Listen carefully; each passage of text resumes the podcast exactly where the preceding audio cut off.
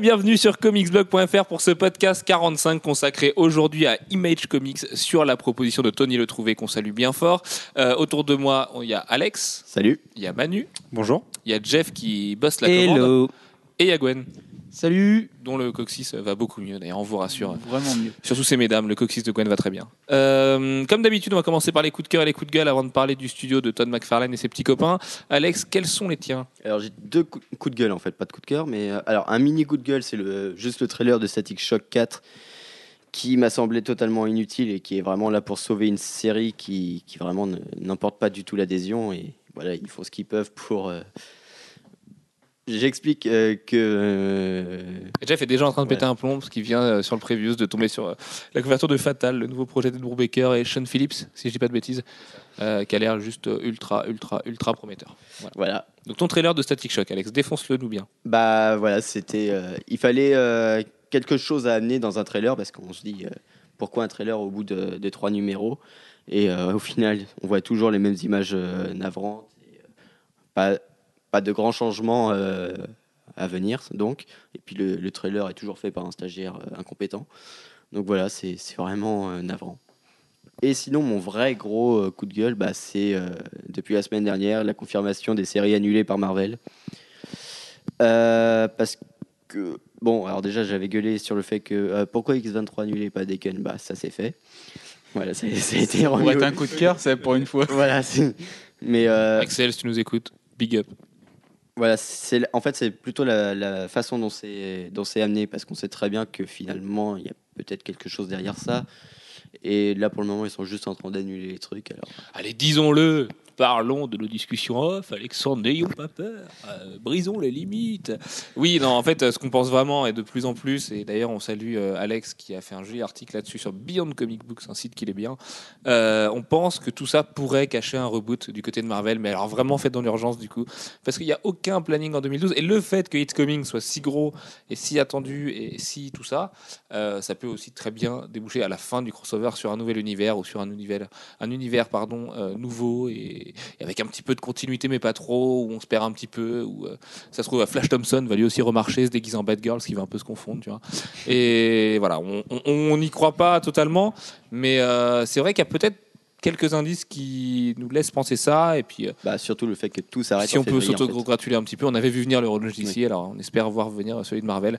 Mais euh, c'est vrai que historiquement, Marvel a pas peur de baisser son froc devant DC et euh, du coup de dire non, mais c'est pas grave, ils ont fait mieux que nous, voilà, faisons-le. Et on sait qu'ils sont très capables de le faire, surtout avec Axel Alonso à leur tête. Oui, et puis, Euh, Ils font souvent ça et puis bah, vous avez vu, nous on l'a fait en mieux. Oui, en plus, mais il y a ça, mais évidemment, bah, à la limite, euh, quitte à imiter, autant le faire en mieux, enfin, tu vois. Oui. Surtout que ce serait une première Tant Flash Thompson pour reste, dans son fauteuil. Et ce serait une première pour Marvel, ouais, tout à fait, parce que DC avait l'habitude de relancer son univers euh, de zéro, parce qu'ils en avaient bien besoin, les pauvres. Alors que chez Marvel, c'est pas quelque chose qu'on fait. Chez Marvel, on, on ignore plutôt le run d'artistes gigantesques avant nous. Tu vois. Où on crée un univers à côté comme Ultimate, mais c'est tout quoi. Mais c'est pas le.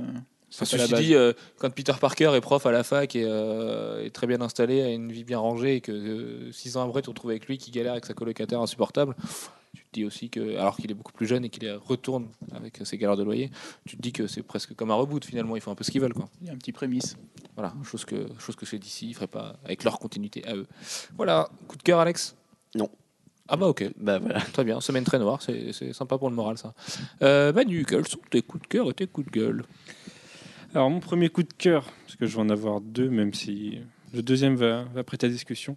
Le premier, c'est donc Batman numéro 3, sorti la semaine dernière, et qui nous met une claque à tous. Euh, bon, vous vous souvenez sûrement qu'au numéro 1, j'avais pas mis la note euh, maximale de 5 sur 5, parce que euh, je trouvais qu'il y avait un cliffhanger qui était pas très Je défendable. me souviens pas, moi. Tu l'avais mis combien Batman Non, parce que Du coup, coup. euh, 4,5, quelque chose comme d'accord. ça. Juste pour le cliffhanger euh, sur Nightwing. euh. Et le mois dernier, dans le 2, ça s'était absolument euh, parfaitement réglé, d'une façon euh, Admirable. Voilà. Et là, avec le 3, il- enfin, Scott Snyder, avec le 3, nous confirme euh, son talent dans, dans la narration, dans l'écriture. On a vraiment, euh, c'est vraiment du grand spectacle, mais euh, en même temps, c'est intelligent. C'est, ça, ça prend pas le spe- spectateur pour un idiot, et, et c'est fluide. Et, et donc voilà, c'est vraiment un coup de cœur cette série. C'est marrant de noter que tu utilises le mot spectateur plutôt que lecteur. Justement, tellement c'est du grand Ouais, parce spectacle. que ça, ça, ça donne l'impression de, de, de regarder une série ou un film, ou une série de films. Mais, euh, enfin, voilà. Oh. voilà. C'est, pour, pour moi, c'est peut-être désormais la meilleure série des New 52. Très bien. Ton Non, avant cœur, Batwoman. Euh. Bon, mon autre coup de cœur, alors là, ultra spoiler sur The Dark Knight Rises. Attention, Donc, bouchez euh, vos oreilles si vous voulez rien savoir voilà. sur Batman 3, le film qui sort en Laissez-nous peut-être euh, deux minutes. On se retrouve dans deux minutes. Ce sera au tour de Jeff de vous donner Voilà. ses coups de cœur et ses coups de gueule. Donc, on nous a annoncé d'un côté qu'il y aurait un, un trou de 8 ans entre The Dark Knight et The Dark Knight Rises. Donc, pour certains, comme euh, la personne en face de moi, c'est pas forcément une bonne nouvelle parce que ça permet beaucoup d'ellipses. Mais pour moi, ça permet aussi. Ça permet beaucoup de justifications faciles. Voilà. Mais je vois pas de quoi tu parles quand tu parles d'une personne en face de toi. pour moi, ça permet aussi euh, éventuellement d'amener des, des éléments qui auraient été un peu euh, trop artificiels ou pas amenés du tout. Si jamais euh, ça avait été directement la suite de The Dark Knight. Et cette Et- couverture affreuse d'Empire, alors parlons-en. où Batman a l'air d'un espèce de gros blaireau de, de cosplayer. C'est incroyable. Elle est affreuse cette couverture avec son pauvre taser là. Bah, Excuse-moi, s'il compte pas un mec qui fait 4 mètres de haut avec son taser, il est mal barré. Hein. Là qui se déguise en chauve-souris, le pauvre. Pff, Il serait temps qu'il qu'il se mette à la musique. Est-ce un taser Enfin, je- ouais. C'est- c'est un bat pas taser, exactement ce que. Un bat taser. ouais. Du coup, enfin moi, mon grand espoir, c'est de, c'est d'avoir le Joseph Gordon-Levitt, euh, son personnage, qui, qui soit Robin, éventuellement du coup qui ait été Robin pendant la période des 8 ans, qui soit peut-être un Nightwing, et à la fin qui pourrait peut-être reprendre le, personnage, le, le costume de Batman, puisque dans Toi, le tu viens d'écrire un film mieux que ce que Nolan va faire. Puisque dans le même, dans le même article, Nolan nous dit que il- s'ils ont choisi Ben, c'est vraiment pour mettre un terme à Batman et à Bruce Wayne. Donc éventuellement un cassage de dos, voire plus.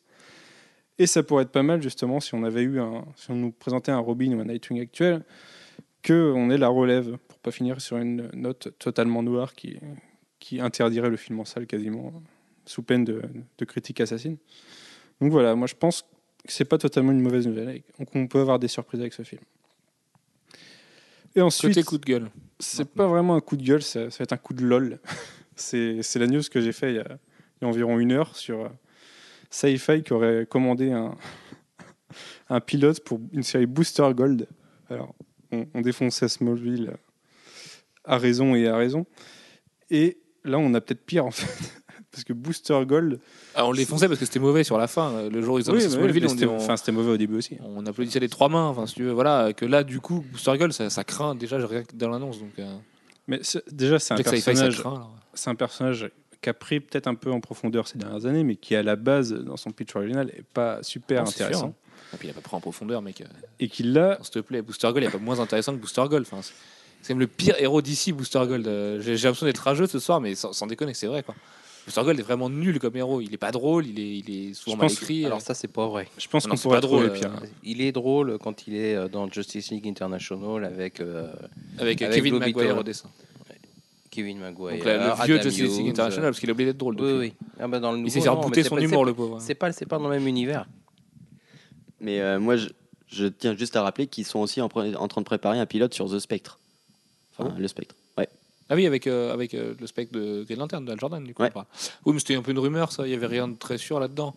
C'est comme Ouais, le. c'est un, c'est un projet, quoi. Oh, C'est comme les d'ailleurs, séries tiens, Marvel. hein. euh, euh, bonne nouvelle. On l'a pas, on en a pas parlé sur le site, mais le pilote de Powers qui a été rejeté par la première chaîne a été repris. euh, Il non, n'a pas été rejeté. non, ça, il n'a pas été il a été rejeté. renvoyé en il a été renvoyé en retournage pour repasser, et donc du coup, il y a un petit espoir que Powers arrive à la télé l'année Oui, prochaine. parce que si- s'ils le renvoient en tournage, c'est qu'ils ont espoir en lui. Quoi. C'est juste ils veulent, ils- veulent améliorer c'est les un retournage pour des scènes du pilote et tout. Enfin voilà. Ouais, ils veulent, ils veulent Ils ont- améliorer les ils ont- il y a pas.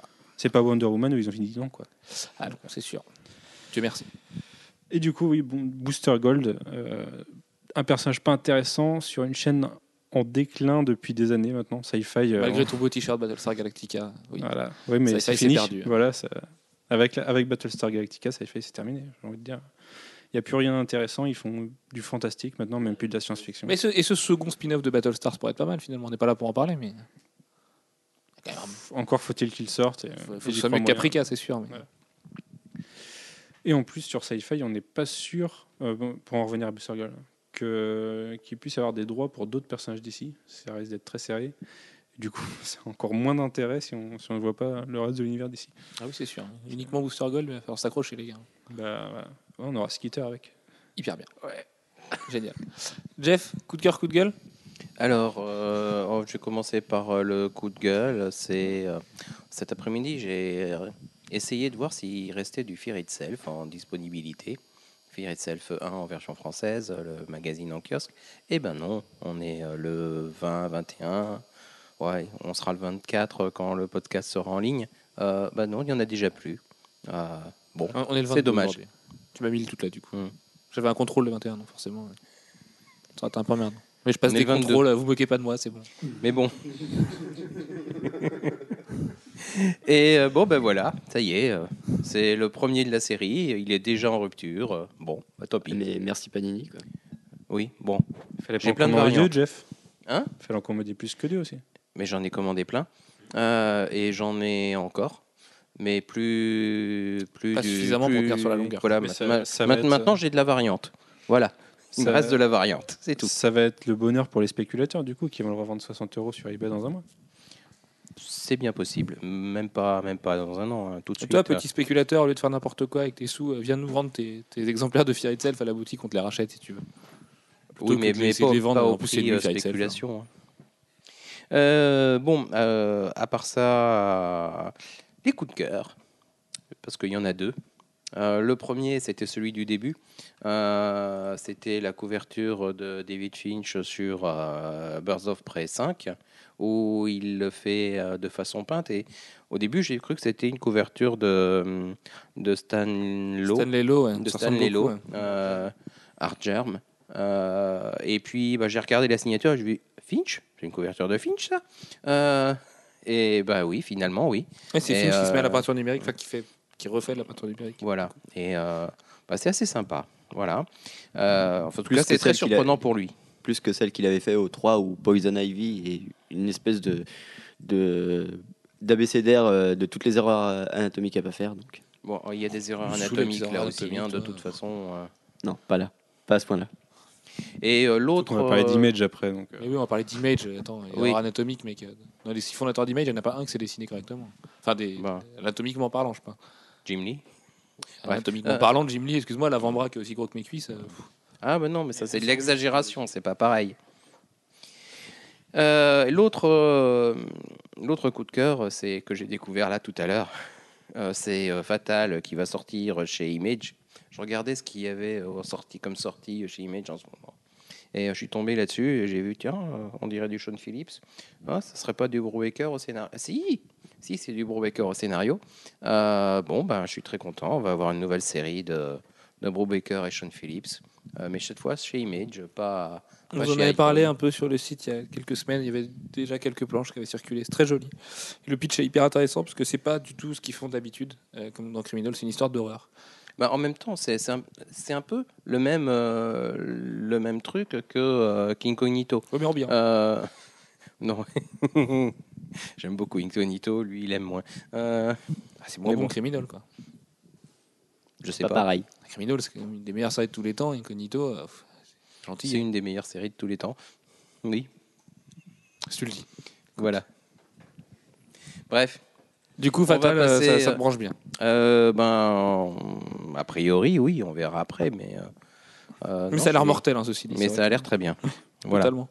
Gwen, coup de cœur, coup de gueule? Bah ouais. Tu as pris des notes, Gwen? Oui, j'ai pris des notes, ouais, j'ai fait mes devoirs. Je Tu as passe passé pas des contrôles avec moi. Ouais, euh, non, je, je passe pas de contrôle moi, mais euh, je suis très assidu quand je peux. Euh, bah, en fait, coup de cœur, coup de gueule je- cette semaine, ça n'a pas été énorme pour moi. euh, j'en ai cherché. Donc pour les coups de gueule, en fait, j'en ai qu'un. Ça serait sur un peu comme Alex. C'est sur l'annulation de Marvel, mais surtout avec Ghost Rider, parce que bon, bah, parce que c'est vrai que la série elle est ce qu'elle est, mais c'est quand même un personnage que j'affectionne énormément, donc euh, donc voilà. Il a piqué Ghost Rider. Euh, Ce que je trouve bien, c'est qu'à ce rythme, toutes les semaines, on a de quoi trouver des coups de gueule. Oui, avec Marvel euh, en ce moment, c'est Au moins une ou deux séries annulées toutes les semaines, euh, c'est bien. Mais, euh, mais bon, après, est-ce que ça va pas redémarrer avec le potentiel, euh, enfin avec le film qui va sortir? Est-ce qu'on n'a pas une série qui risquerait de redémarrer euh, derrière? Pourquoi pas? Étant donné qu'on aurait Johnny Blaze dans le rôle du dans le film Blaze. et que Blaze, Blaze. Et Joué Et- par Nicolas Cage. voilà.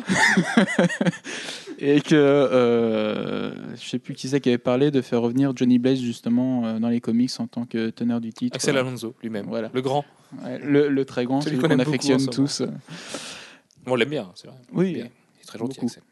Euh, autrement, coup de cœur, euh, ben j'en ai cherché un. On va dire que c'est la splash page, euh, splash page de Greg Capullo sur Batman 4, je crois. Voilà, j'ai trouvé juste des boîtiers et puis et puis voilà, c'est du Capullo et puis et puis voilà. Très bien. Euh, quant à moi, du coup, avant de parler d'image et des gens qui font des erreurs anatomiques colossales, euh, non, c'est faux. hein, je, suis particulièrement en forme du hater, moi, ce soir. Euh, alors, mon coup de gueule pour continuer là-dedans, c'est le scénario de Conan 2 qui est disponible. Je l'ai pas lu, voilà, autant se l'avouer directement. Mais ça a l'air d'être bien de la merde quand même. Jason Momoa, non, non, j'en ai lu un bout hein, quand même. Je, je- sinon, sinon, je me permettrais pas de dire ça. Donc, ça a vraiment pas l'air terrible. Dieu sait que Wolfo a détesté Conan. Moi, j'ai trouvé ça rigolo cet été. On l'avait vu à 11h avec des potes, euh, voilà, un lendemain de soirée arrosée, et du coup, finalement, ça passait plutôt bien. Et avant une soirée très arrosée d'ailleurs. Les, C'était en plein milieu de, de... soirée très arrosée. ouais, les, les impressions de Green Lantern, un truc comme ça. Je sais pas si tu t'en souviens. Euh, oui, je- enfin avec Enfin, les tu t'en souviens pas beaucoup euh, du coup. ouais, non. avec les vidéos aussi, je m'en souviens. Euh, ouais, donc le scénario de Conan 2 qui est disponible, qui verra jamais le jour, et ben moi, du coup, c'est un peu mon coup de gueule euh, qui voit jamais le jour. Parce que bah, moi, je pense qu'il y a moyen de se marrer dans un deuxième Conan. Pareil, en lendemain de cuite, c'est parfait. Un lendemain de culte, c'est parfait. Ouais. Non, mais c'est quand même mieux que Van Helsing et compagnie, donc euh, voilà, autant, autant rigoler un peu. Puis dans Conan, au moins, quand on plaque quelqu'un au sol, eh ben, son dos saigne. Et moi, ça, ça me plaît beaucoup. Euh, du coup, un petit coup de gueule, un petit coup de cœur, pardon, quand même, euh, avant de se quitter. Et là, c'est un vrai gros coup de cœur, du coup, euh, de, de- de- un de mes plus grands coups de cœur de ces 45 podcasts passés en votre compagnie, messieurs. Les- la cargaison de couverture de Paul Renault, qui nous a gentiment fourni en exclusivité. Donc euh, merci beaucoup Paul, surtout quand c'est d'une telle qualité. Il n'y a rien d'hypocrite à dire ça ou quoi, ou, ou d'intéressé, c'est juste magnifique. Euh, Suicide Squad, c'était étonnant de le voir là-dessus. C'est très réussi, tant mieux. Sa Harley Quinn est plus old school que la Harley Quinn euh, Bibi Biatch de euh, Suicide Squad 1. Du coup, sa Dejatoris, eh ben, elle est comme les Dejatoris des 11 numéros d'avant, euh, oh mon Dieu. Euh, son Tarzan est juste magnifique et Dieu sait que c'est rare de voir Paul Renault dessiner des hommes. Et là, du coup, euh, c'est le cas et c'est le cas avec brio. Et du coup, ce Lord of the Jungle, parce qu'on n'a pas le droit de l'appeler Tarzan, a l'air mortel et moi j'aurais au moins cette couverture-là. Et enfin, la Vampirella qui est très belle avec une pure compo en triangle avec le crâne et tout. Enfin, c'est vraiment très joli. Du coup, ça fait plaisir de voir tant de talent quand ça vient de bien de chez nous, n'est-ce pas? Et on espère vraiment le voir sur des intérieurs chez Marvel. Euh, Je sais pas, on parle de mutants, d'un truc euh, avec des mutants, des X et, et tout ça partout. Et Emma Frost et Sébastien Shaw. Sur les Vengeurs? Ce serait, oui, les Vengeurs, c'est ça exactement. Euh, ce serait pas mal du tout avant de rebooter, euh, avant de rebooter tout ça, parce qu'Emma Frost n'existera peut-être plus après d'ailleurs. Oh, Et, pitié, faites que oui. bah, comme chez DC, on met des pantalons à tout le monde. La pauvre Emma Frost, si on lui met un pantalon, elle n'existe plus. Elle a un pantalon actuellement. Elle a un pantalon actuellement? Ah oui, son pantalon blanc avec Carlos Pacheco, là, ouais. Oui. Mm, mm. Qui est à moitié dessiné. Euh, bref, sur ce, on va parler du coup d'Image, messieurs. Donc, euh, de meilleure humeur que moi, c'est Alex. Et Alex et Jeff, vous allez nous parler de l'histoire et de la création d'Image, notamment de cette période houleuse du côté des- du bureau de- du grand chef de chez Marvel à l'époque. Jeff. Oui. Alors, euh, ben, Image a été créé en 1992. C'est le résultat de 12. Si, si, 12. Wikipédia dit 12, hein, excuse-moi, mais je peux pas tester Wikipédia. Bref. Euh, suite au départ d'un certain nombre d'artistes phares de chez Marvel, enfin, on va dire que les membres fondateurs d'Image ne sont pas tous des artistes phares de, Marvel, mais certains ont pris le bon wagon. Euh, et les artistes en question, c'est euh, Todd McFarlane, Jim Lee, Eric Larson. Jim Valentino. Oui, Jim Valentino, lui, il fait partie du bon wagon. Euh, Bah, si tu veux citer le wagon, il y a Wedge Portaccio. ouais, Portaccio. Euh, Ah, qu'est-ce qu'on l'aime, Wells Fartaccio. hein. C'est le seul qui a réussi à Marc pas devenir une star Silvestri. quand même. hein, Marc à Silvestri, ouais. Jim Valentino et non il, nous en manque encore un, là, il me semble. Non Euh, Jim bah, Lee McFarlane, Eric Larsen, Jim Valentino, Marc Silvestri, Rob Et- Liefeld et Wiles Euh, Portaccio. Il me manquait Liefeld. C'était Voilà. Liefeld. Ne l'oublions euh, pas, Ne Le grand. pas. le cher Rob. Bon, être malheureux, il n'y a sur plus le de NBA aux États-Unis. Sur le lot, à part euh, McFarlane, euh, il y en avait quand même une bonne partie qui avaient fait leur. euh, qui devaient leur titre de gloire au fait d'av- d'avoir beaucoup travaillé euh, sur les séries euh, X euh, de Marvel, en particulier Liefeld qui avait fait New Mutants et qui avait créé X-Force, Et qui avait créé Cable, et puis une bonne partie des personnages de X-Force d'ailleurs aussi. Euh, et puis ben, Jim Lee qui était euh, avec euh, Auréolé de sa gloire d'avoir le, le titre le plus vendu de tous les temps.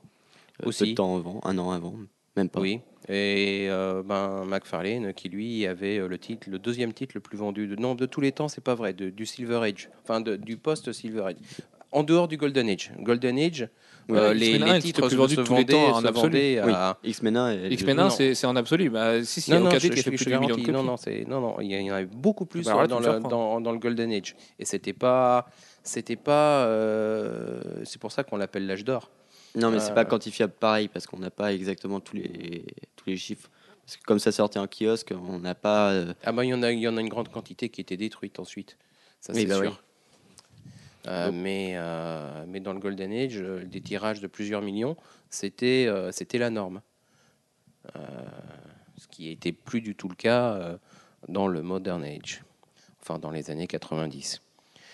Euh, et bon, euh, il y avait Jim Valentino euh, qui, bon, lui, il avait beaucoup travaillé sur une série qui s'appelait. Non, non, non, ça c'est chez Image, ça. Gwenady. Euh, c'est pas le Squadron Supreme, c'est zut, c'est euh, les Guardians of the Galaxy, qui était un titre qui d'ailleurs se vendait bien et qui, dont il faisait aussi le scénario, euh, qui était plutôt sympa. Bon, alors euh, graphiquement, c'était du Jim Valentino, euh, mais euh, Ça veut dire quoi ça? ça veut dire que c'était du Jim Valentino. non, c'est moyen graphiquement. C'est c'est sympa, mais sans beaucoup plus.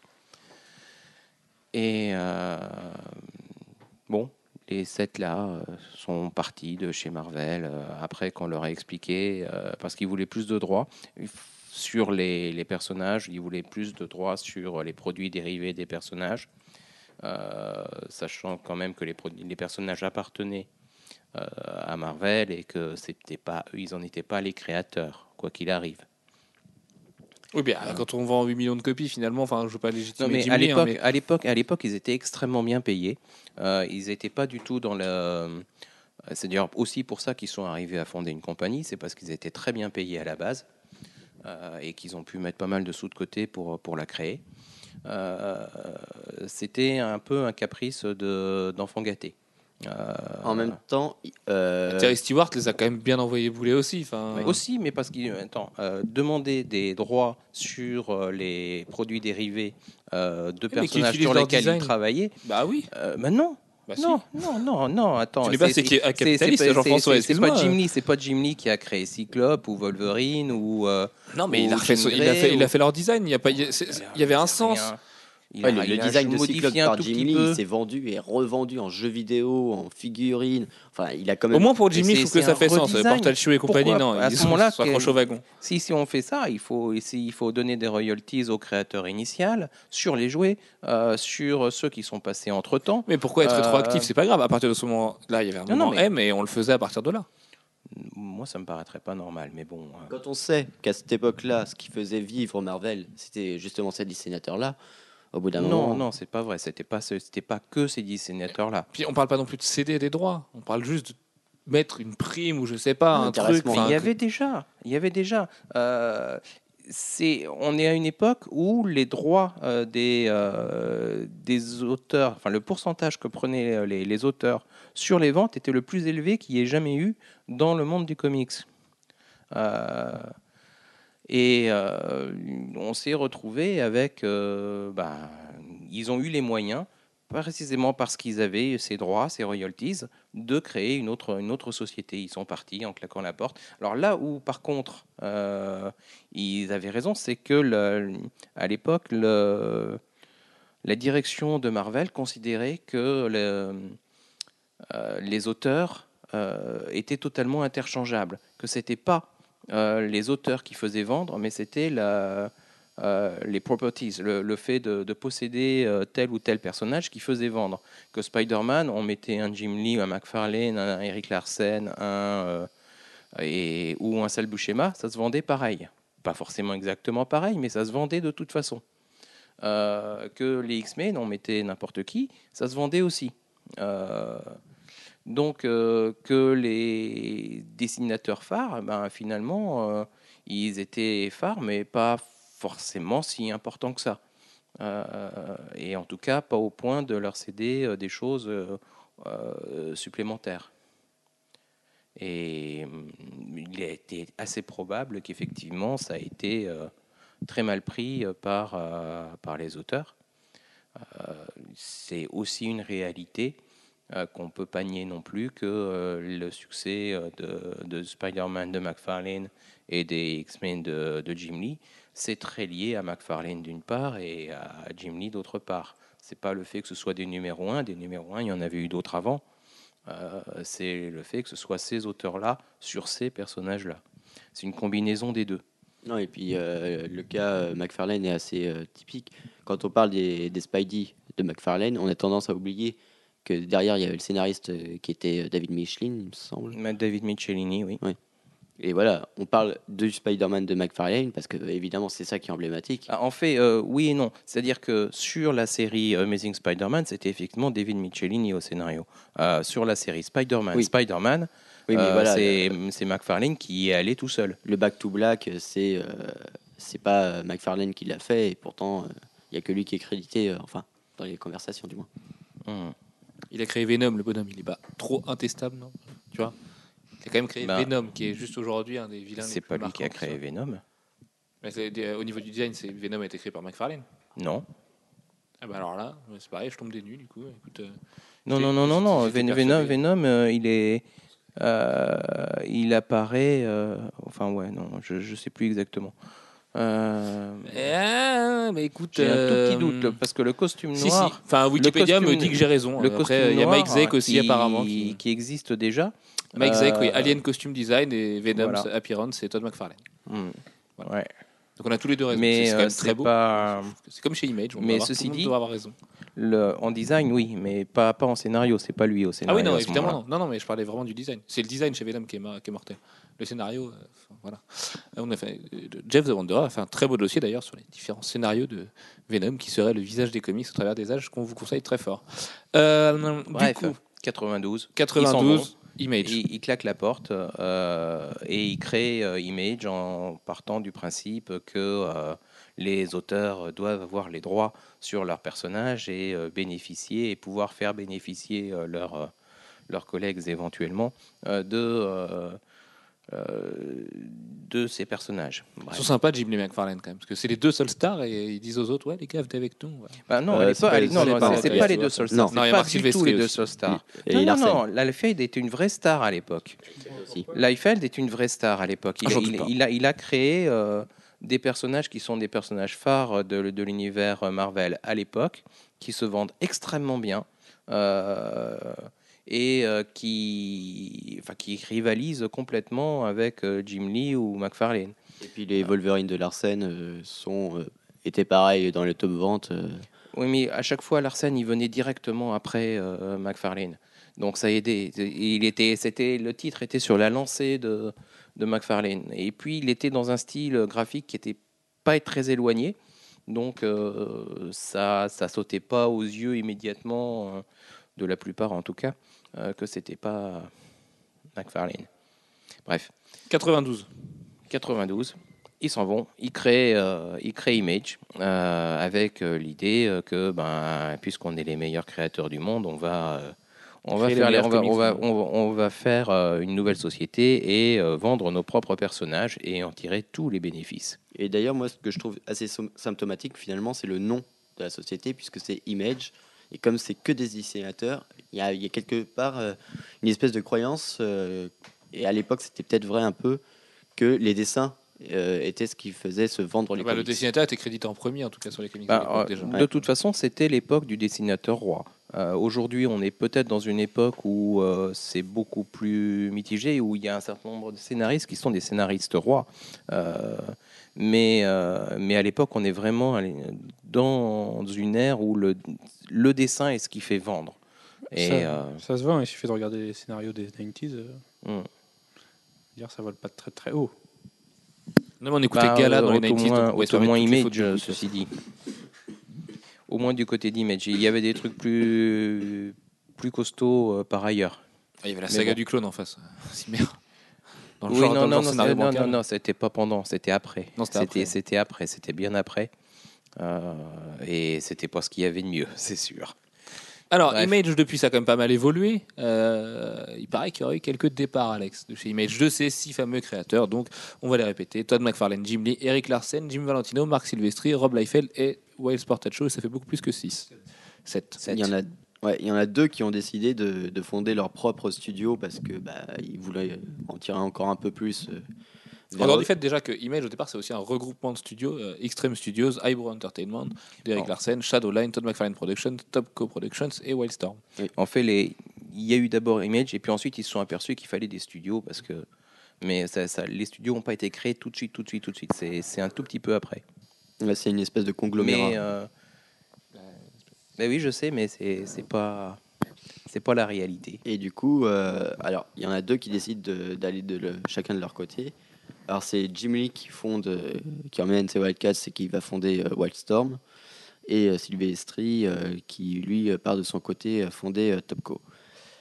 Euh, le résultat est à peu près le même pour les deux, puisqu'il leur a même pas fallu deux ans à chacun pour, euh, pour se faire racheter. Alors euh, Silvestri Ah, non, par non, non, attends, attends, attends, il s'est pas fait racheter. Enfin, il y, a- il y a une grande différence. Euh, euh, Wildstorm était le studio d'Image qui marchait le mieux, à part euh, peut-être celui de McFarlane. Et encore, c'est même pas sûr. À, à ce moment-là, c'était le, le studio qui marchait le mieux chez Image. Il faut pas oublier qu'Image, c'est plus une boîte postale, euh, un emballage administratif pour les studios euh, qui produisent les, euh, séries que, euh, que quelque chose de euh, qu'une maison qui possède l'ensemble euh, des titres. C'est la grosse différence par rapport à, Marvel ou DC. Euh, Image, c'est plus l'emballage commercial de, euh, et le, le titre commercial qui fédère un certain nombre de studios et leur production. Mais euh, à la tête de cette euh, boîte à lettres, il y a quand même McFarlane. Euh, oui. Enfin, Voilà. à Et. Jim Valentino. Qui a Bah, toujours maintenant, été euh, maintenant, le, maintenant Jim. Valentino, Jim Valentino, depuis euh, que Liefeld euh, en a été éjecté. Euh, mais euh, Ouais, c'est bah c'est à la tête c'est McFarlane, le numéro 2 ça a toujours été Larsen. Et oui, euh, par contre pour le pour Liefeld, je savais pas. Bah, qui, qui a refondé Extreme Studios là tout récemment d'ailleurs, Ouais. avec le retour de Supreme bientôt. Et puis, et puis d'autres séries de mauvais goût de, de Rob Liefeld. ah, mais Supreme, c'est pas une mauvaise série à la base. Ah non, Euh, je parle surtout des autres qui sont de mauvais goût. Supreme, euh, il y a eu quand même Alan Moore et tout qui a fait, qui a fait de très belles choses dessus. Donc euh, on peut imaginer que, que c'est pas si il y avait que ça. quelques bonnes idées au départ sur Supreme, et puis ensuite il l'a, il l'a bien, il l'a bien fait retravailler par Alan Moore. Euh, non, non, il y a des choses sympas de ce côté-là. Mais en bref, pour reparler de Sylvestri et Ellie, c'est que Sylvestri revient dans le giron d'Image euh, très peu de temps après. Un an. Et euh, En fait, il avait fait ses sessions, et puis il est, il est revenu euh, une fois que Liefeld a été euh, éjecté. ouais, et puis euh, quand il s'est rendu compte aussi qu'il n'avait pas les, hein. talents de, de gestionnaire de C'est compliqué de faire la gestion, Voilà. de faire la promo, de, de Et- faire les plannings de production, Et en plus à l'époque, il, de il parler avec les imprimeurs, avec les distributeurs. La séparation de Topco d'Image, je crois que c'est avec des différents de Liefeld euh, au niveau des artistes qu'il essayait de, de récupérer euh, euh, ceux de Marc Silvestri euh, tout en ayant en, se récupérant les- le- toute la congra- congratulation des- euh, que ça pouvait apporter après avec. Euh, J'ai pas compris le. Moi non plus. En fait, euh, il a essayé de récupérer tous les, tous les artistes que Ma- Marc Silvestri, enfin une partie des artistes que Marc Silvestri avait, avait dénichés pour pouvoir se les garder avec lui. Et puis, euh, Ah, euh, Liefeld ouais. Oui, bah, euh, il n'a pas agi là différemment de, de ce que font la plupart des compagnies euh, américaines. On essaye toujours de recruter euh, les bons chez, chez les concurrents. Euh, on n'essaye pas de recruter les mauvais. qui a jamais euh, quitté le giron de, de Sylvestri, mais est-ce que c'est un indice de son talent ou pas? J'irai pas juger. Mais Oui. Enfin, euh, c'est très, c'est très très vache. hein. Il n'est pas si mauvais que ça, euh, ce Portaccio. Bref. Il y a eu un commentaire là-bas. Et euh, oui, Qu'est-ce qu'on pourrait rajouter d'autre euh, Et Jim Lee, lui, il est, il euh, carrément été se faire racheter deux ans après par DC. Il n'a pas été se faire acheter. Il a été proposé parce qu'il a vu des avantages à la chose. Oui. Euh, il- c'est pas c'est pas c'est pas qu'il avait des problèmes financiers. Au contraire, s'il a fait ce deal là, c'est parce que ça marchait très bien pour lui. C'est le seul. euh, C'était le seul studio euh, qui marchait vraiment bien. C'est 7 ans euh, après chez, quand même. C'est vrai que pour nous, du coup, enfants des années 90, ça paraît euh, très resserré. Mais Wildstorm, c'est 92, comme la création d'Image, et c'est 99. Faut que- voir qu'à l'intérieur de- le- Oui, mais il est parti de. Non, il n'était pas parti. Il, il- il- il a fait si. un deal. Il a fait un deal avec. euh, il, est- il était à Image. Il est- C'était toujours Image qui distribuait Non, non, à un euh, l'ensemble il- des titres Wildstorm. Non, je te il est parti de, de- d'Image euh, pour faire Wildstorm tout seul. Et ensuite, il est allé euh, chez DC. Non. Non, non, pas du tout. Euh, non, non, il était, Ah, tout- il était toujours, il était Le toujours. problème dans avec le- Alex, c'est qu'on était un petit peu jeune à l'époque. Donc pour nous, le temps s'étendait pas du tout de la même façon qu'aujourd'hui. On se rendait pas compte qu'on vieillissait et qu'on payerait des impôts un jour. Donc peut-être que tout ça ça t'a semblé très court. Mais non, non, il y, a- il y a vraiment 7 ans. Et voilà. Et aujourd'hui, Jim Lee est très bien chez DC puisqu'il en est le Chief Creative Officer. Parce qu'il faut Euh, voir qu'à l'époque, euh, on avait euh, à l'intérieur de, de Wildstorm, il y avait le ABC America's Best Comics de euh, Alan Moore. d'Alan Moore avec euh, Promethea, euh, Tom Strong, euh, Tom Strong, Top 10, et- etc. et qui et Alan Moore était chez chez Wildstorm parce que bah, il, il était parti en claquant la porte de chez DC euh, en disant qu'il y retournerait jamais. Et Il est jamais retourné. ben, il y est retourné un peu indirectement parce qu'en fait, très peu de temps après le, le démarrage du America's Best Comics, des American Best Comics, il Wal- Jim Lee a passé un accord avec, euh, avec DC pour être distribué par DC et, euh, et que DC prenne, euh, prenne du capital de Wildstorm. Le gossip des comics veut qu'Alan Moore et Jim Lee aient une conversation un petit peu agitée. Une conversation musclée, oui, a priori, oui. Bon, J'aimerais pas avoir une conversation à la, musclée à la fin, à la fin de laquelle, malgré tout, Alan Moore a accepté euh, de continuer à travailler euh, pour euh, America's Best Comics sur ses personnages. Et ça a duré environ deux ans, deux ans et demi, jusqu'à ce qu'il y ait un clash sur euh, la Ligue des Gentlemen Extraordinaires, euh, qui, euh, qui a été édité chez, euh, chez DC et non pas chez Wildstorm en trade paperback. Et euh, ça, il n'a pas accepté du tout. Voilà. Pour finir sur Wildstorm, quand même vite fait, un, un petit historique des grands titres de Wildstorm. Le plus grand, le meilleur de tous les temps, c'est le Warren Ellis Brian Hitch The Authority, euh, qui est réutilisé aujourd'hui d'ailleurs dans, dans le relaunch DC, dans Stormwatch, avec des redesigns discutables. Voilà. Et Stormwatch discuté, qui est une des souvent. deux, des deux séries euh, initiales de, de Wildstorm. Puisqu'il y a Wildcats d'un côté et Stormwatch de l'autre qui sortent tous les deux le, le premier mois de, euh, de l'existence d'Image et euh, qui sont deux séries en parallèle créées par, euh, par Jim Lee. Le, hein? Le, le premier mois d'existence d'Image? Uhum. Non, c'est 99 Stormwatch. Non, non, non, non, non. Ah bah, non, non euh, Storm- Stormwatch, je garantis, c'est sorti en même temps que Wildcats. Après, il y a eu plusieurs attends, Stormwatch. donc tu places ça en 92 Si tu me dis le premier mois de l'existence Non, d'Image. tu confonds avec euh, Authority. Là, il parle de Stormwatch. Oui, Stormwatch. euh, Non, Authority, Authority, c'est une évolution de, de Stormwatch. Ah, je, je Euh, pensais vraiment que Stormwatch avait apparu, était apparu très peu de temps avant Authority du coup. Non, non, non, non. c'est- Il y a une première série qui d'ailleurs ressemble pas du tout à la deuxième, euh, mais qui est une évolution de Stormwatch. C'est, Ah oui, Stormwatch c'est bien 93, autant pour moi. voilà, 92, 93. Je sais pas exactement quelles sont les dates, mais euh, c'est sorti le- en même temps, le même mois que Wildstorm. Du coup, Que- euh, les autres grandes séries Wildstorm, donc il y a surtout Planetary, le magnifique de Warren Ellis. le Planetary de Warren Ellis, Cassavetes, qui effectivement. est aujourd'hui fini et que vous, vous devez de lire tellement c'est mortel. Gen 13, Euh, qui a fait apparaître euh, Campbell. Gen, Gen 13. Gen voilà. 13, avec Campbell, effectivement, qui, a, qui Qui est pas très Blink très vite. 182. Euh, Et euh, Sleeper également, de Drew Baker. Euh, Global Frequency, enfin voilà. Plein d'autres titres. Wildstorm a vraiment été un, un éditeur très riche et peut-être d'ailleurs qu'on leur consacrera un Avec, podcast euh, un jour. Astro City. Ça pourrait aussi. pas être une mauvaise idée. Astro City qui a, qui a été dans leur giron. Euh, Voilà, be- beaucoup, beaucoup, beaucoup, beaucoup de choses. Euh, Cyberforce aussi, apparemment, en 92 avec. euh, Cyberforce, c'est chez, c'est chez Topco. Ah oui, mais. Eh ben oui, mais Wiki, il dit pas toujours. Écoutez, euh, wiki euh, précise bien justement que c'est pas Topco à l'époque pour le premier, euh, le premier numéro de Cyberforce. Après, ah, mais moi, ça n'existe pas. pas... au départ. Les studios n'existent pas au départ. C'est c'est créé après. C'est créé après. Parce que les, les auteurs se sont rendus compte qu'ils avaient besoin de structurer un peu les choses autour d'eux.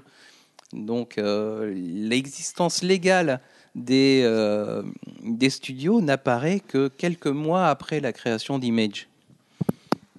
C'est peut-être aussi parce que dans les débuts, il y avait beaucoup de d'interactions entre les titres aussi. euh, Au tout début, oui, l'idée c'était aussi de faire un, univers, partagé. voilà, et un univers euh, partagé dont euh, chacun pourrait tirer les bénéfices parce qu'ils étaient tous grands, beaux et forts et que, euh, et que ça allait tout marcher euh, du feu de Dieu pour tout le monde, ce qui n'a pas été le cas. Idée Puisqu'on quelque peu oubliée aujourd'hui.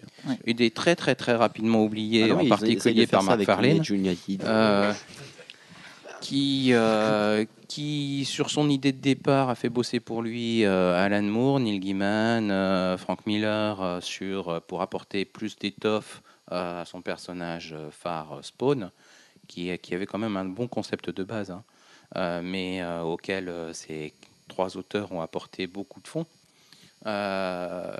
pour ensuite leur dire ben écoutez les gars non les personnages que vous avez créés et les idées que vous avez créées pour moi je vous donnerai rien dessus. Il a fait comme Marvel. Ah, Il a fait très très très très vite comme Marvel. Et il a fait très vite euh, comme Marvel aussi par, par rapport au, même aux interactions que pouvait avoir eu Spawn au début avec d'autres personnages de, euh, d'Image, en particulier euh, celui créé par euh, Del Keon, Pete, qui est intervenu très vite dans les, dans les premiers numéros de, de Spawn et qui n'a jamais été réédité. Hmm. Parce qu'il y a un conflit entre les deux. Euh, Ouais, très très très euh, très vite, on s'est aperçu, il y a eu les, un mélange, avec, il y a eu un crossover avec euh, les, euh, euh, comment ça s'appelait, l'équipe de, de Liefeld, euh, Youngblood. les Youngbloods. Euh, là aussi, euh, euh, il a plus voulu en entendre parler. Mais oui, il y avait Bref. eu euh, une période justement où euh, chaque, euh, chaque artiste s'échangeait les séries le temps de- d'un ou deux numéros, je sais plus. Bah, éventuellement se prêter les personnages, s'échanger les séries, non. euh, tu as jamais vu McFarlane aller faire un numéro de Youngblood ou de, ou de Savage Dragon ou, Justement, il y avait eu un truc comme ça, je crois, non, non. il me semblait. Il y a, a peut-être eu effectivement un, un titre un peu collectif, mais pas. Il n'y a pas eu d'échange de séries. Euh, il faut voir aussi qu'il n'y avait pas du tout le même niveau de, de succès. Euh, un Jim Valentino avec son euh, Shadowhawk, il vendait beaucoup moins qu'un Spawn ou, ou un Wildcat. Un, un Wildcat. Parce que j'y tiens, Marc Silvestri a bien créé Cyberforce pour Wildcats. Et justement, avant de le sortir, c'est juste là qu'il a sorti Topco. Et ça se fait très vite. Mais Cyberforce a bien été créé au sein du studio Wildstorm. Et bim Euh, qui n'existait pas, mais euh, C'est si qui existait bien à l'époque, du coup, parce que Topco a été créé après Wildstorm. Et Wildstorm, euh, de ce que me dit Wikipédia, évidemment, avec la fiabilité de Wikipédia, euh, dont, dont on peut douter, évidemment, qui a été créé très très très vite en fait après Image et qui est un des premiers du coup studios indépendants à avoir été créé, avoir été du coup dans le giron d'Image. Bref. plus tard, on a également d'autres petits studios qui ont rejoint tout ce beau monde, notamment le Cliffhanger qui a connu le, Humberto- le Crimson d'Umberto Ramos avec plein de vampires et de trucs qui va être adapté par un Français au cinéma, faut pas trop le dire. Euh, Il y a eu Danger Girl aussi chez Cliffhanger de euh, Battle Battle Chaser Chasers. du, du génie et de Joe Madureira. Euh, Joe Kelly et Chris Bacalo, Steampunk de Joe Kelly et Chris Oui. N'est-ce pas? Tout à fait. Aerosmith de Carlos Pacheco, euh, Two Step de Warren Ellis, Tokyo Storm Warning et plein d'autres trucs comme ça. Two Step, c'est sorti. euh, Ah, tout à fait, Thierry. D'accord. Euh, Je croyais que c'était. D'accord. Donc voilà, il y a plein d'autres petits studios qui ont rejoint euh, tout ce beau monde derrière. Aujourd'hui, notamment, on peut notamment parler de Skybound, le studio de Robert Kirkman. Donc toutes les séries labellisées Kirkman euh, avec des zombies ou non sortent sous l'appellation Skybound. Notamment Euh, l'univers partagé de Invincible. Et notamment l'univers, surtout l'univers partagé d'Invincible.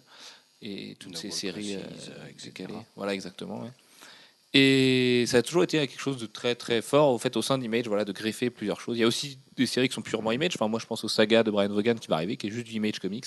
Je pense au Sever de Scott Snyder, où Image euh, est vraiment un refuge pour le Creator Round, les auteurs qui veulent garder leurs droits sur des séries et notamment la politique d'Image. Alex, est-ce que tu peux nous parler un petit peu de la politique de paiement d'Image, qui est assez marrante euh, pour Alors. être débattue, puisque c'est un peu marche ou crève au départ et qu'après, par contre, c'est tout pour ta gueule? Bah, c'est ça. C'est en fait, euh, c'est un principe qui permet à Image de pas du tout payer les pots cassés et qui leur permet de sortir un, nombre de nouvelles séries euh, assez euh, effrayantes. Puisque- Ouais, vous pouvez le voir si vous fréquentez les, les comic shops euh, régulièrement. Parce qu'en fait, le principe dans le contrat Image, c'est quand tu lances ton Creator Hand, c'est les deux premiers numéros ou les trois? Les Les trois, premiers numéros, ouais. Tout. Et c'est pour ça, pour la- l'anecdote, que Brian Bendis et Todd McFarlane se sont brouillés, notamment autour de Powers, puisque Mac- euh, Brian Bendis acceptait pas cette idée de, de rien toucher sur les trois premiers numéros, parce qu'évidemment c'est un, un numéro 1 qui vend toujours le plus, euh, Tonton McFarlane l'a bien compris, lui et sa science de l'argent. Et euh, du coup il s'est barré chez Marvel, et McFarlane lui a fait comprendre, oui mais tu as fait une erreur, parce que tu aurais touché plein d'argent après juste pour toi.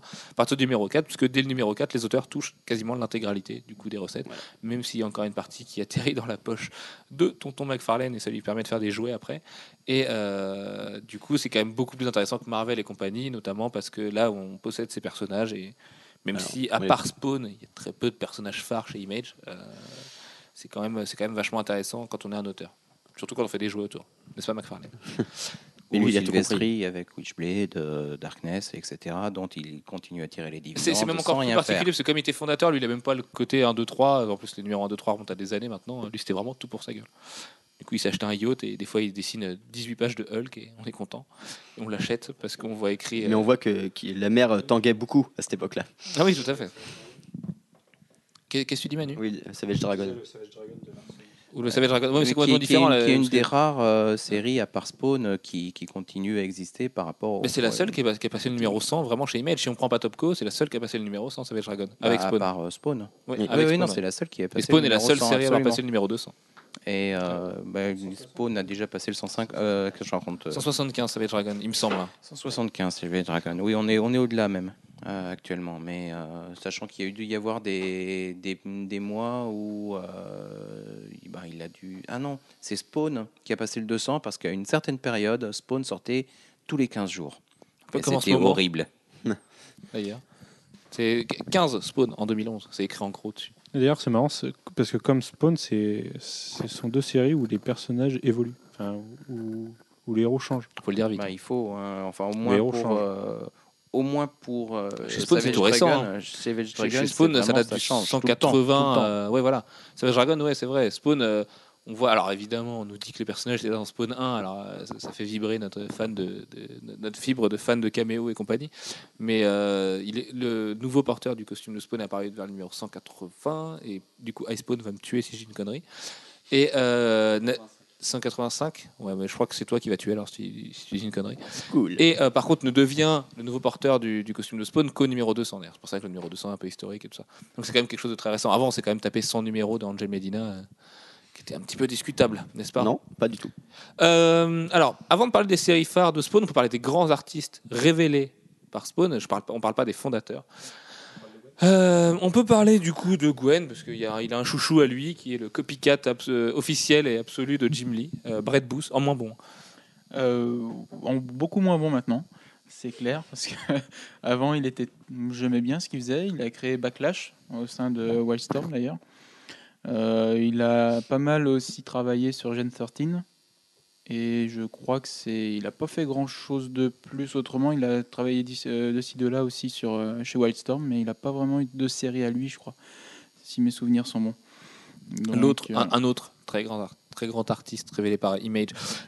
Oui, c'est discutable parce qu'il avait été chez Marvel avant, tout ça, et qu'il était copain avec du monde chez Marvel et qu'il avait fait des séries un petit peu plus shiny chez Marvel. C'est quand même Greg Capullo qui a été euh, la révélation de Spawn, qui en fait qui est peut-être la meilleure nouvelle de Spawn d'ailleurs, euh, Greg Capullo, euh, même s'il y a beaucoup d'auteurs qui sont passés dessus.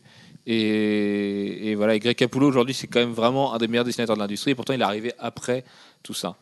Euh, ce qui est rigolo, c'est que les, les deux qui ont travaillé euh, ensuite très très très très, très serré euh, sur Spawn euh, avec McFarlane, c'est euh, Capullo et, euh, et Tony Daniel qui tous les deux étaient passés sur X-Force à la suite de, de. On a également eu, alors même si c'est un peu plus compliqué là aussi parce qu'il change d'éditeur tous les six mois, euh, le Madman de Michael Red qu'on aime beaucoup, Nick Spencer plus récemment, qui s'est quand même bien révélé avec Morning Glories et Infinite Vacation, Infinite Vacation qui vient de sortir son troisième numéro. Bravo Nick, c'est bien en un an et demi, tu, fais très fort, tu es plus fort que Marc Millar. Euh, donc lui aussi qui a été révélé récemment. David Finch dans une moindre mesure. Un petit Ouais, peu quand non, même. quand même, Il, non. il a quand même Ah. tellement le trait Image qu'on a envie de dire qu'il est chez Image. Bah, il est chez Image, il, il est né chez Image avec euh, la série euh, Sunshine qui a, qui a fait un énorme splash à l'époque. Ah bah ouais, plutôt oui. Un gros gros splash à l'époque. Pourtant, Euh, avec un, pour un truc qui est censé se passer dans le ciel avec des anges, tout ça, euh, ça s'est bien écrasé. Ouais, Mm. Les anges, ils ont eu les ailes coupées là sur le coup. Ouais, non, mais euh, ça s'est pas arrêté parce que ça pas que je marchait récupère pas, le ça podcast marchait- après ta blague. hein, je- Ça je marchait, pas. ça marchait vraiment très bien. Euh, mais j'ai juste eu envie de faire autre chose après, c'est tout. Ouais, et puis c'était quand même. euh, Et puis je crois qu'il s'est disputé aussi. puis ça, ça montrait ses qualités de scénariste de l'époque, qui sont encore pires que celles euh, actuelles. Oh, oui. Ah, il est aidé par Paul Jenkins actuellement, le pauvre. Actuellement, non, non, Pas c'est- vraiment c'est- aidé, quoi. Pas si mal que ça, hein, mais euh, ah, je parle, je parle pas de, je parle pas de la première série The Batman The Dark Knight parce que là, c'est un peu. Oh, Même la deuxième, scénaristiquement, euh, j'aime bien la défendre. Ah, j'aime bien quand même, c'est Ouais. sympa. C'est vraiment over to much. Graphiquement. On peut également aussi parler de Randy Quinn, qui est un petit peu disparu de la circulation aujourd'hui, qui avait créé Darkchild à l'époque, et Dieu sait que ça avait marché. Humberto Ramos, dont on parlait tout à l'heure, euh, sur Crimson, qui aujourd'hui est la, est la rockstar de Spider-Man. Euh, un peu plus récemment, alors j'ai perdu son Ryan Otley, également, qui a fait les premiers Spawn, qui a fait beaucoup d'Invincibles, les premiers Haunt, pardon, qui a fait beaucoup d'Invincibles. Euh, qui c'est qu'on a eu d'autres? J'essaie de remonter la liste très rapidement de toutes les séries, mais Dieu sait qu'il y en a beaucoup. Euh, bah, Robert Kirkman, finalement, qui a été aussi révélé beaucoup Oui. par Image. Euh, Enfin, ses plus gros succès sont chez Image. Son dessinateur qui l'accompagne sur Wolfman et qui l'accompagne également sur Super Dinosaur, c'était Jason Howard. Alors, certes, c'est pas un tueur, mais c'est quand même un très bon artisan de chez, chez Image. Et puis, euh, c'est déjà pas mal. Et puis, il y en a plein, plein d'autres. Il y a plein de gens. tous les artistes phares d'aujourd'hui sont passés chez Image à une époque. Et, euh, et puis, Bah, et où il retourne euh, le temps d'une série en créateur. bah, parce qu'aujourd'hui, Image est devenu aussi un petit peu le, le- le foyer, le meilleur foyer possible pour sortir ce qu'on veut, Mm. parce que McFarlane n'est pas regardant sur la production. Euh, et du coup, les Brian Vaughan peuvent s'éclater là-bas alors qu'ils peuvent pas vraiment le faire chez Marvel et DC. Surtout chez DC où c'est vraiment bouché en ce moment. Et chez Marvel qui est un petit peu frileux avec des séries comme Y le dernier homme et compagnie qui ne seront pas des tueries de vente. Ou au moins. euh, Image c'est un petit peu le Vertigo 2. quoi. Ouais. C'est vrai qu'il y, a- il y a un côté too much et les spawns et les machins qui teenageisent un peu le tout, mais c'est quand même Bah, là qu'on fait- va trouver des séries pour adultes et des séries un peu plus, un peu plus réfléchies. Disons que chez Marvel, il faut avoir fait vraiment ses preuves avant. Quoi. Bendis peut se permettre euh, de créer un peu ce qu'il veut maintenant. Encore que. Qu'est-ce qu'il crée chez Brubaker Marvel? aussi. hein. Marvel a créé Icon un peu pour contrer ça, mais est-ce que ça les compte vraiment? La preuve, Mark Millar retourne chez Image avec Frank Whiteley et Dave Gibbons. euh. Brubaker retourne euh, également chez Image après, après Icon. Il y a quand même une certaine pression chez Icon que tu n'as pas du tout chez Image du coup. Puis Bah. je sais que chez Image, McFarlane est très content d'accueillir ce genre d'auteur. Mais voilà, déjà pour créer une série chez, enfin, chez Icon, faut, enfin, c'est pas des petits noms que tu cites, c'est des gars qui ont fait leur preuve avant sur l'univers Marvel et Oui, mais c'est- le but aussi. hein. Ça a été fait justement pour éviter la fuite des talents. Quand ils ont vu que Mark Millar faisait Wanted chez Image, ils se sont dit Attends, on va lui créer un, un truc. Et puis ils sont tous restés là, les Fraction, les Brubaker et tout. Et personne, à part eux, peut sortir un titre chez Icon de toute façon. Il faut une certaine renommée. Et il y a vraiment un gage de qualité chez Icon. D'ailleurs, toutes les séries Icon sont plutôt bien, hein, franchement. Oui, à part Brilliante. Ce qui est assez Ah curieux, oui. euh, en fait, c'est qu'à l'époque où Image a été créé, il y avait euh, un studio équivalent à Icon euh, qui était Epic euh, et qui a disparu d'ailleurs dans, dans la foulée euh, de l'apparition euh, d'Image, enfin quelques temps après, euh, mais qui donnait également des, qui laissait la propriété aux auteurs, à tel point que Starlin, lui, qui avait créé Dreadstar, il est passé de chez Eclipse à Epic, ensuite à First, etc., etc. Et qu'aujourd'hui, il est publié chez IDW, je sais plus, euh, De qui non euh, les euh, Dreadstar de Starlin. Euh, Oui, Euh, c'est non, ça. chez Dynamite, c'est chez Dynamite. C'est chez Dynamite, ouais. Absolument.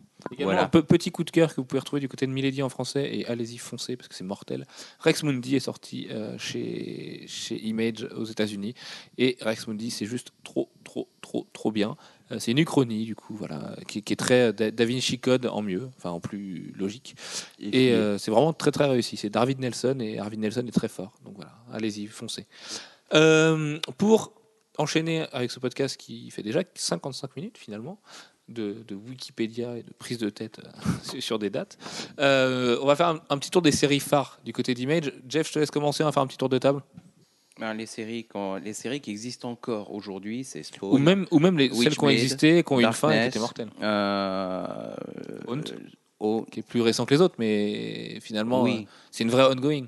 Il y a Elephant Man. Donc, Si, si on va de ce côté-là, il y a aussi Elephant Man qui existe depuis déjà euh, presque, pas tout à fait une dizaine d'années, mais pas loin. The Walking Dead. Euh, Walking Dead, qui est euh, sans doute le plus gros succès euh, continu de d'Image. euh, en tout cas sur les dix dernières années. Madman. Euh, Madman, qui est plus sporadique, mais c'est parce que son auteur est Plus sporadique. plus sporadique aussi. Voilà. Euh, et puis, ben, à côté de ça, il y a, il y a aussi les Luna Brothers avec euh, Ultra, The Sword, euh, Girls, qui eux aussi sont assez sporadiques, puisque finalement, euh, euh, ça fait un moment qu'on les a pas vus. Et c'est dommage. Ils vont sortir une nouvelle série. Enfin, non, c'est d'ailleurs En euh, même temps, Il y a un des frères Luna qui va sortir une nouvelle série. Ils sont Joshua ensemble. Luna sur- ouais, qui va faire euh, tout, euh, scénario et dessin. D'accord. Ouais. Bon. On a eu également euh, True, qui moi mon coup True. de cœur euh, absolu, qui est quand même très, une très très très bonne série. Là aussi, jetez-vous dessus, vous n'allez pas regretter. Ça de Delcourt en français, la traduction est très réussie. Donc, euh, Astro City chez, euh, chez Panini, euh, tous les ABC euh, avec Promethea, Tom Strong et compagnie. ah, mais, Astro City, c'est vraiment pas pour taper sur Panini gratuitement. Il vaut peut-être mieux les lire en VO pour une espèce et il vaut de mieux les lire en cohésion de- VO de toute des façon. sorties et de l'édition, quoi, parce que c'est assez chaotique Astro City en français. Alors, en même temps, c'est pas forcément gênant parce que les, toutes les séries Astro City sont faites en cycle et euh, on n'a pas besoin d'avoir lu les autres pour, pour, en lire, euh, pour en lire une parce qu'on change à chaque fois de, de focus, de, de point d'ancrage. Et euh, du coup, euh, il y a des interactions, mais elles sont plus, elles sont relativement mineures. En fait, c'est que on change de, on change de personnage dans la même ville. Voilà. Euh, quoi d'autre? De ton côté, toi, Gwen, quelle série euh, chez Image tu Darkness, plébiscites particulièrement? euh, Bah, moi, je suis plus un enfant Topco, donc euh, je vais dire plus Darkness, Witchblade. Euh, Witchblade parce qu'il y avait Michael Turner dessus. Euh, c'est vrai que bon, là, voilà, Phasm à l'époque, parce que Phasm était sorti chez Topco avant. Et c'est vrai qu'on l'a un peu zappé tout à l'heure, mais bon voilà, Michael Turner était quand même une grande star qui Topco, enfin Image et Topco lui ont permis de créer son studio derrière en créateur own. Euh, ouais, on souffle Authority aussi, qui était pas mal, Planetary, euh, voilà, Gen 13 pour moi aussi. Celle de Wildstorm qu'on a évoquée tout à l'heure. Voilà, ouais, c'est Wildstorm a vraiment euh, eu des, des séries assez euh, assez importantes. Rising Stars aussi. qui de Straczynski et Gary ouais. Frank. Ce petit chef-d'œuvre. Il y a Midnight Nation aussi. devrait ressortir en VF en intégrale au mois de mars, si je dis pas de bêtises, chez Delcourt. Et c'est la première fois que Delcourt va faire ce genre de format. Et jetez-vous dessus parce que Rising Star, c'est vraiment mortel. Et vous comprendrez le génie de- d'un mec comme Straczynski à travers cette série, puisqu'elle a une fin. Dieu merci. Et quelques-unes des, séries phares de- d'Image sont liées aussi euh, à la venue de- d'auteurs anglais euh, phares aujourd'hui, euh, que sont Garth Ennis avec Darkness et Warren Ellis avec Planetary. Et ensuite, qui va travailler sur Authority en amenant Mark Millar dessus également. voilà, c'est. Il y a pas, il y a souvent à cette époque-là un- une combinaison de talent et de succès. Euh, et heureusement d'ailleurs.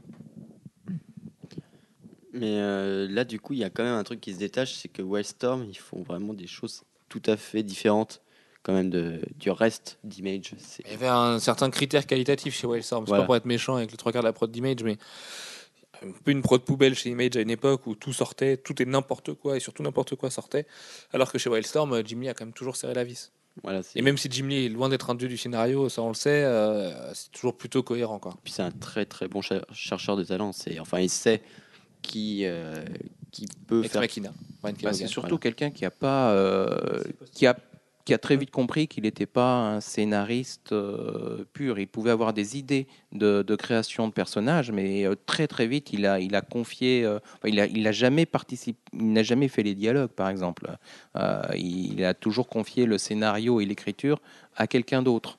Euh, même si au départ c'était pas forcément les tout Bah, meilleurs. Les tout Mais, premiers euh, non, par contre. Ah si si si, je Si. te garantis c'est pas lui qui les écrit. hein. Ah oui, mais il y a que lui de crédité. Il est crédité comme co-créateur, euh, comme créateur d'ailleurs, Euh, mais les, les dialogues, c'est pas lui qui les fait, Euh, je te garantis. D'accord. Il te garantit. Bon. Euh, et maintenant, du coup, Image, ça ressemble à quoi? Que- Qu'est-ce qu'on en tire aujourd'hui? Parce que le studio a quand même été pas mal à l'abandon. Euh, on rigolait du coup du spawn qui sortait pas, euh, des artistes qui fuyaient en avant, du manque de créateurs en dehors de Walking Dead. Ah, franchement, il n'y aurait pas eu Robert Kirkman, peut-être que le studio serait mort aujourd'hui. Et euh, aujourd'hui, il y a quand même une, vraie inversion. Euh, petite anecdote, le seul le seul panel qu'on a adoré à San Diego, c'était le panel Image. Oui. C'est le seul qui a les coronets et qui a, qui a vraiment lancé des vraies nouvelles séries, des, trucs surprenants et euh, qui faisaient pas du réchauffé et qui étaient sincères dans le propos, qui disaient oui cette série-là c'est planté, on est désolé, on va devoir l'arrêter. On aimerait la continuer, mais si on trouve pas notre public, c'est comme ça. Et du coup, les Brian Kevogan reviennent et font confiance euh, à, à Image plutôt qu'à Vertigo, c'est quand même un signe fort. Et euh, à quoi ça ressemble du coup Image aujourd'hui? Bah alors ça ressemble à. Il y, a, il y a les deux antiquités que sont euh, Savage Dragon et Spawn qui continuent vaille que vaille.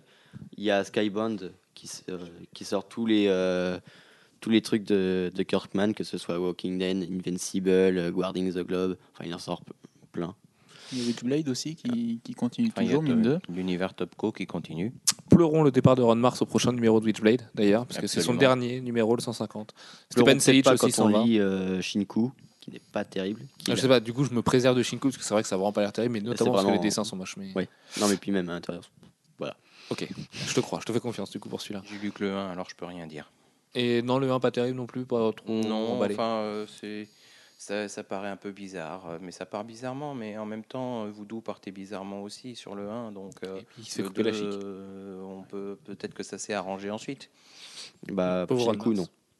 Bon, je te crois. Ouais, Enfin, Ron Mark a du coup fait un run de Witchblade absolument formidable et qui a d'ailleurs, puisque Marc Silvestri était, était trop occupé avec sa femme, euh, qui, euh, sur laquelle des rumeurs pas très propres. euh, voilà, euh, circulent. enchaîne, enchaîne. Et oui, j'enchaîne parce que oui, change fait- sujet. J'ai failli le dire. Euh, du coup, c'est quand même Ron Mars qui a tenu Topco à bout de bras pendant des années et Dieu sait qu'il a réussi. Gwen, tu peux peut-être en parler un petit peu. Bah, il a quand même euh, réussi à faire le tour de force, à le rendre intéressant, parce que c'est vrai qu'avant, euh, Topco, c'était assez vide, scénaristiquement parlant. On avait plus euh, des comics euh, graphiques que scénaristiques.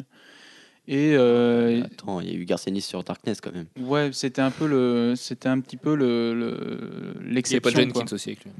Et C'était euh, c'était l'exception parce que même avec Witchblade, c'était euh, c'était très pauvre quoi.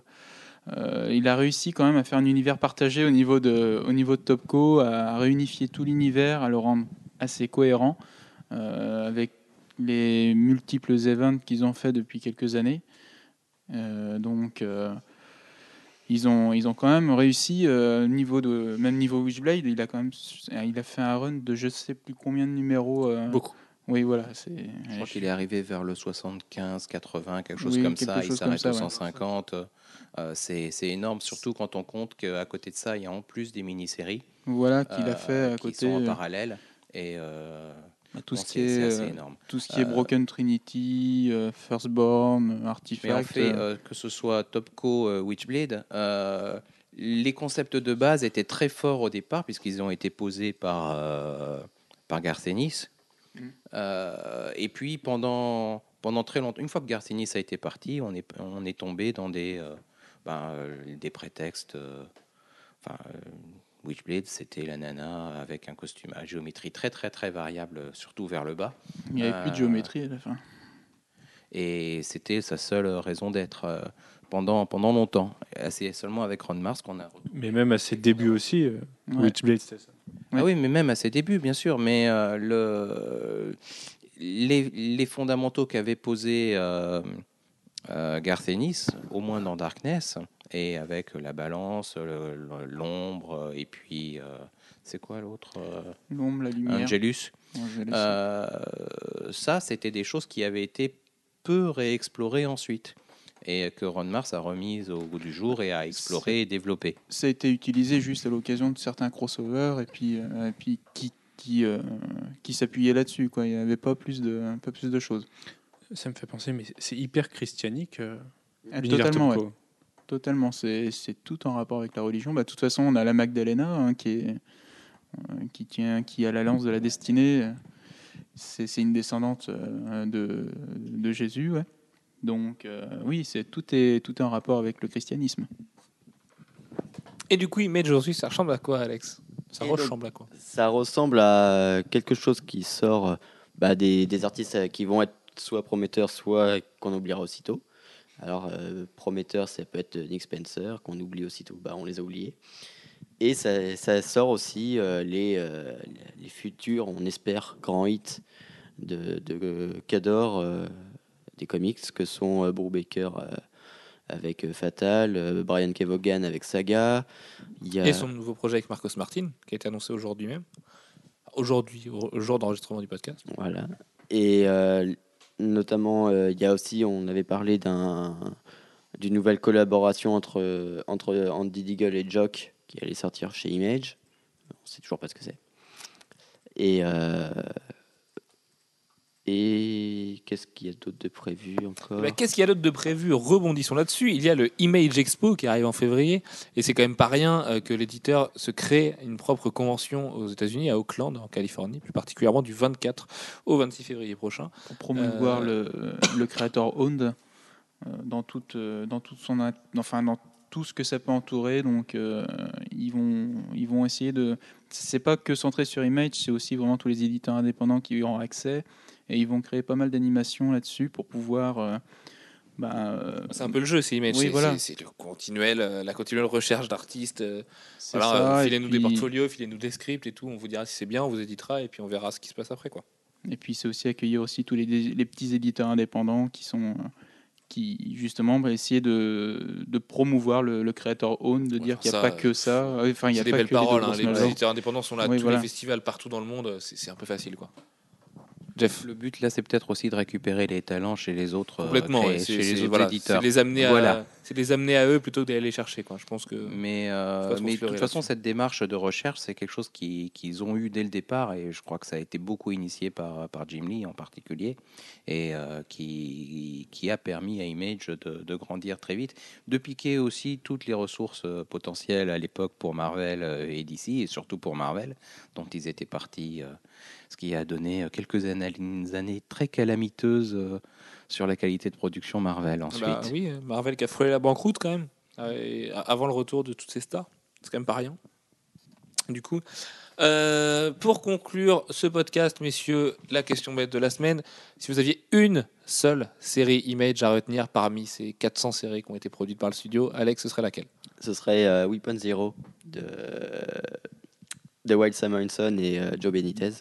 Parce que, euh, mine de rien, euh, ouais, je sais, c'est pas forcément leur meilleur titre, mais c'est un titre qui me, qui me plaisait bien et c'est un peu par là que C'est un titre qui t'a marqué, toi. Voilà, j'étais, j'étais un petit ado et puis voilà, y a- voilà ça m'a marqué. Ça marche. Manu? Moi, je vais, je vais surfer, surfer sur la vague, euh, la vague de la popularité actuelle de Walking Dead, puisque je pense que c'est vraiment une bonne série, même si elle s'est un peu perdue dernièrement. Euh, on a vraiment eu, euh, Tu es bien Un- dur. on a vraiment eu un bon run euh, sur la première moitié de la série, avec euh, avec des bonnes idées, des bonnes. euh, on a osé faire des trucs qu'on n'aurait pas forcément osé ailleurs, et, et pour ça, c'était vraiment bon. Ça marche. Jeff? Oui, mais moi je suis très embêté parce qu'il y en a plein. Une seule. Euh, une seule, Une seule. Astro City, allez. Forcément, c'est un de tes chouchous. Bah, c'est un de mes chouchous, mais j'aurais pu en choisir d'autres. Allez, une euh, Bon, allez, ça fait déjà. Allez, une troisième. euh, Promethea, Bon, bah, tu t'arrêtes maintenant. Tom Strong. Gwen, du coup. Euh, moi, ce serait Witchblade parce que Michael Turner. Voilà, c'est comme ça que. C'était Gwen. non, Merci, Gwen. La semaine c'est- Son dessin un, m'a un jour. Flash euh, sera publié chez Image et ce sera Flash. Non, mais le flash de Turner était beau aussi, très beau. Voilà, j'ai fait mon fanboy de service. Non, franchement, Witchblade, et parce que aussi Ron Mars a réussi à en faire quelque chose de, de- de très intéressant et plus profond que ça n'a pu l'être avant. Ça marche. Ce qui est un peu. euh, C'était pas difficile. Euh, quant à moi, du coup, pour finir, ce serait Chou, de très loin. Parce que c'est une des séries que je préfère lire. C'est un, un des rares trucs sur lesquels je me jette en ce moment. Euh, Chou, c'est vraiment mortel. Ils ont tout compris. C'est John Lehman et Rob Guillory. Et j'espère vraiment les voir sur autre chose. Alors, certes, ces mecs-là feront jamais du super-héros parce que ce serait pas terrible. Quoique le scénariste pourrait écrire Spider-Man. Il y a une bonne dose d'humour qui pourrait être sympa. Mais euh, voilà, Chou, c'est vraiment excellent. C'est tout ce que j'aime. C'est de l'humour. C'est plein de références au cinéma. C'est fin et à la fois c'est gras. Et il y a plein de ficelles déjà utilisées, mais on les fait bien. Et puis c'est pareil, sinon chez Image, forcément, il y a plein, plein, plein, plein, plein de séries. Euh, allez, je m'en autorise une deuxième. Spawn, parce que ça a quand même été un sacré vivier d'auteurs, euh, la série. Alors certes, on a eu des numéros très compliqués, hein, autour du numéro 100, c'était vraiment, vraiment pas facile. Euh, Il n'y a, pas eu des- périodes euh, tout à fait simples. Mais aujourd'hui, c'est plutôt pas mal relancé, avec Shmoon Kudransky au dessin et euh, Will Carlton au scénario. Et du coup, voilà, Spawn, c'est quand même le plus gros représentant d'Image, donc on est obligé de le citer. Et puis, je me sentirais mal du coup que de, de faire, de finir ce podcast sans le citer lui. Voilà, sur ce, messieurs, merci beaucoup. À la semaine prochaine, portez-vous bien, ciao ciao. Et la semaine prochaine, puisque je vous l'annonce en direct, messieurs, nous allons parler de Warren Ellis et je vois les yeux d'Alex qui pétillent de bonheur et ceux de Jeff aussi qui aime beaucoup le scénariste anglais. Voilà, et hop, tu peux les réviser, Alex. On se retrouve mardi. Ciao ciao. Salut Bye.